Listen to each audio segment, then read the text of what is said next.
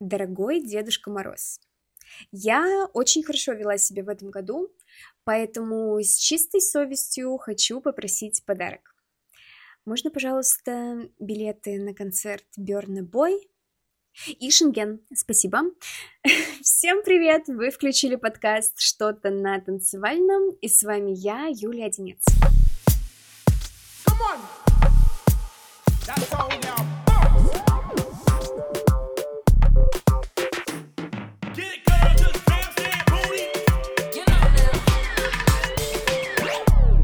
За что я еще благодарна танцам, так это за то, что они открыли мне потрясающих исполнителей. И сейчас мой плейлист состоит на 90% из того, под что я танцую. Топ-1 в моем списке, так говорю я, и статистика Spotify, это, как вы уже могли догадаться, Берна Бой. И don't cast Лас, лас. Его голос просто бальзам для моих ушей. Если бы он вел подкаст, я бы слушала его вне зависимости от того, что он говорит. Но пока что у нас есть возможность только насладиться его треками. В описании я оставлю название своих любимых. Кстати, это будет сложно, потому что мне, если честно, нравятся все. Но для вас я постараюсь сделать отбор лучшего из лучших. Почему я вообще про это вспомнила и решила так начать выпуск? Просто на днях мне прислали пост, что его концерт будет летом в Амстердаме. Я уже проверила свой банковский счет и строю планы, как я буду оплачивать эти расходы. Как думаете, мне дадут визу, если я укажу это причиной поездки? Я надеюсь, да, потому что это аргумент. Что, если не это аргумент? Все, поставила в туду-лист на следующий год, и давайте переходить к теме выпуска.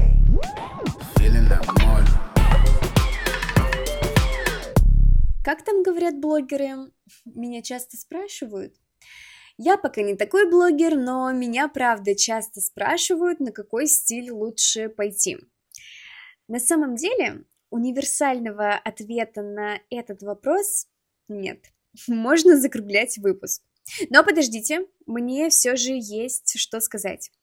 Универсального ответа нет, просто потому что каждый стиль прекрасен по-своему. Тут главное понять, что нравится конкретно вам. Я могу только рассказать, как сама пришла к стилям, которые танцую сейчас, и, может быть, мои советы помогут вам определиться. Я уже говорила, что узнала о разнообразии стилей из шоу «Танцы на ТНТ». Если помните, кто смотрел, они в первых сезонах подписывали их хэштегами, когда участники выходили со своим номером. На тот момент, я так понимаю, обучали аудиторию. И я помню, что мне в душу запал вок. Понравилась подача, элементы и музыка. Я даже скачивала себе в плейлист вогерские треки и ходила под них на беговой дорожке. Реально попробуйте, задает отличный темп и еще и настроение. Я до сих пор так периодически делаю, особенно когда мне надо быстро куда-то дойти. А вот и первое, на что я бы рекомендовала обратить внимание, это музыка. Ведь танцуем мы под нее, и очень важно, чтобы она вам нравилась. Поэтому стоит послушать разные и задать себе вопрос, хочется ли мне сейчас подвигаться под этот трек. Если в теле откликается, это уже первый шаг к подходящему вам стилю. Что еще можно сделать? Посмотреть разные танцевальные видео, например, в запрещенной сети с картинками. Лично я так наткнулась на дэнс-холл, даже не знаю, что это дэнс-холл. Просто увидела, как его танцуют, и подумала, что хочу так же. Я называю это примерить танец на себя. Аналогия прям как с одеждой. Вот ты видишь красивый костюм и представляешь, как он будет смотреться на тебе. Или не будет смотреться, хочется ли тебе его надеть, куда его можно надеть. Но, опять же, супер серьезно относиться к этому не стоит. Стиль всегда можно поменять. А вообще отличный вариант взять абонемент в студию и походить прям на разные. Хип-хоп, дэнс-холл, локинг, вог. Все, что предлагает ваша студия, возможно, это поможет сделать вам выбор. Да невозможно, сто процентов. Далее вы уже думаете, так, мне нравится хип-хоп, можно походить э, к разным педагогам, чтобы понять, чей подход к стилю вам больше нравится. Спойлер, один стиль могут преподавать по-разному, ведь у каждого педагога есть своя стилистика, свой музыкальный вкус, методика преподавания. У меня были такие примеры, когда я приходила на знакомый стиль, и мне, допустим, не нравилась музыка, которую включал педагог, или там мне не нравилось, как он показывал движение, или его методика преподавания не подходила лично для меня.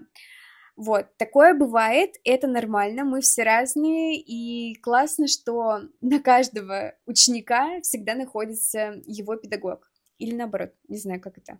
Или на каждого педагога находится свой ученик. В общем, вы меня поняли. А, недавно, кстати, на курсе по High Heels к нам пришла в группу новая девушка, и она сказала так, цитата, Надеюсь, здесь не будет так пошло, как в моей предыдущей группе. Вау, что ж там было?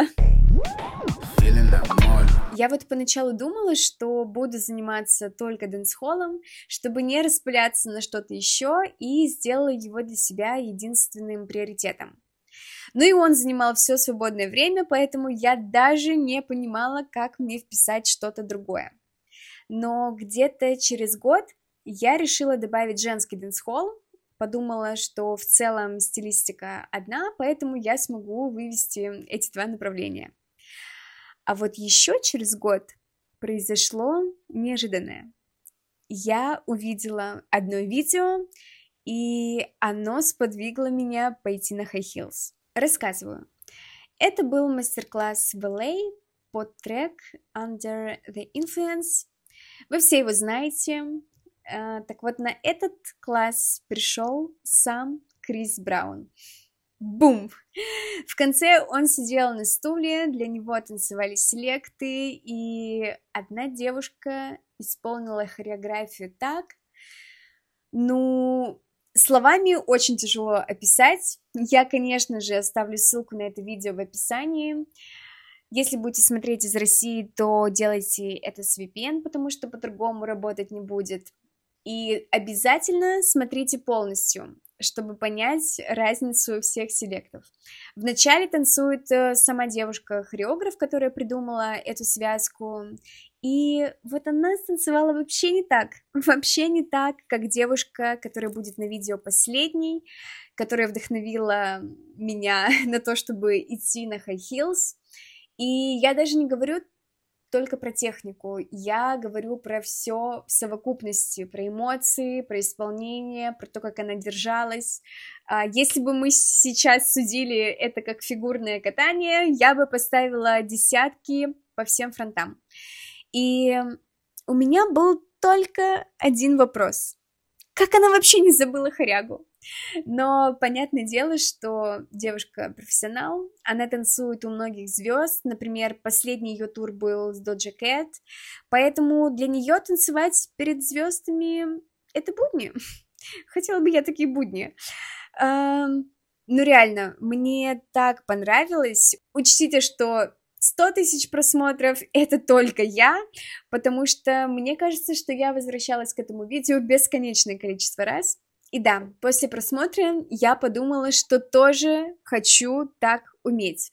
Через два дня я купила каблуки и решила, что буду ходить и на этот стиль тоже. Потому что все равно я к этому приду рано или поздно. Но лучше начать сейчас и не терять время. Понятно, что теперь мне приходится чем-то жертвовать, выбирать между классами, это непросто. Но что поделать, мне хочется развиваться в разных направлениях, пробовать что-то новое и видеть себя в новом. В планах еще добавить больше вога, потому что здесь мне тоже откликается. Поэтому я надеюсь, что в моей жизни появится больше классов, больше времени для разных стилей. Отдельно хочу сказать, что добавлять стили со временем становится не так сложно. Просто потому, что ты уже чувствуешь свое тело, есть какой-то танцевальный опыт, но это не значит, что приходишь на вок или папинг и все-все получается. Нет. Но процесс определенно движется быстрее. Иногда можно даже пойти в сильную группу и в целом не чувствовать себя там некомфортно. Но вот если говорить про high heels, я бы здесь не советовала вставать на каблуки и врываться в продвинутую группу, как я сделала изначально. Объясню почему. В этом стиле у нас появляется неотъемлемый атрибут – каблуки. Ходить на каблуках и танцевать на них – это вообще не одно и то же. И для того, чтобы не травмироваться, важно поставить себе правильную технику, научиться распределять вес – Одним словом, освоить базу. И только потом брать более сложные классы. А еще я впервые оценила, как много зависит от обуви. Изначально я купила обычные хилсы в специализированном шоуруме. Высота каблука была 7 сантиметров, и в целом стоять было окей. Но когда я танцевала, у меня дико болели ноги уже через час. Причем они болели вот знаете, как э, когда у тебя не имеет нога, а, там, где находятся подушечки пальцев, вот это чувство, ну, честно, танцевать просто невозможно. И понятно, что мне было непривычно, но со временем это не прекращалось, и более двух часов я не могла выдержать на каблуках.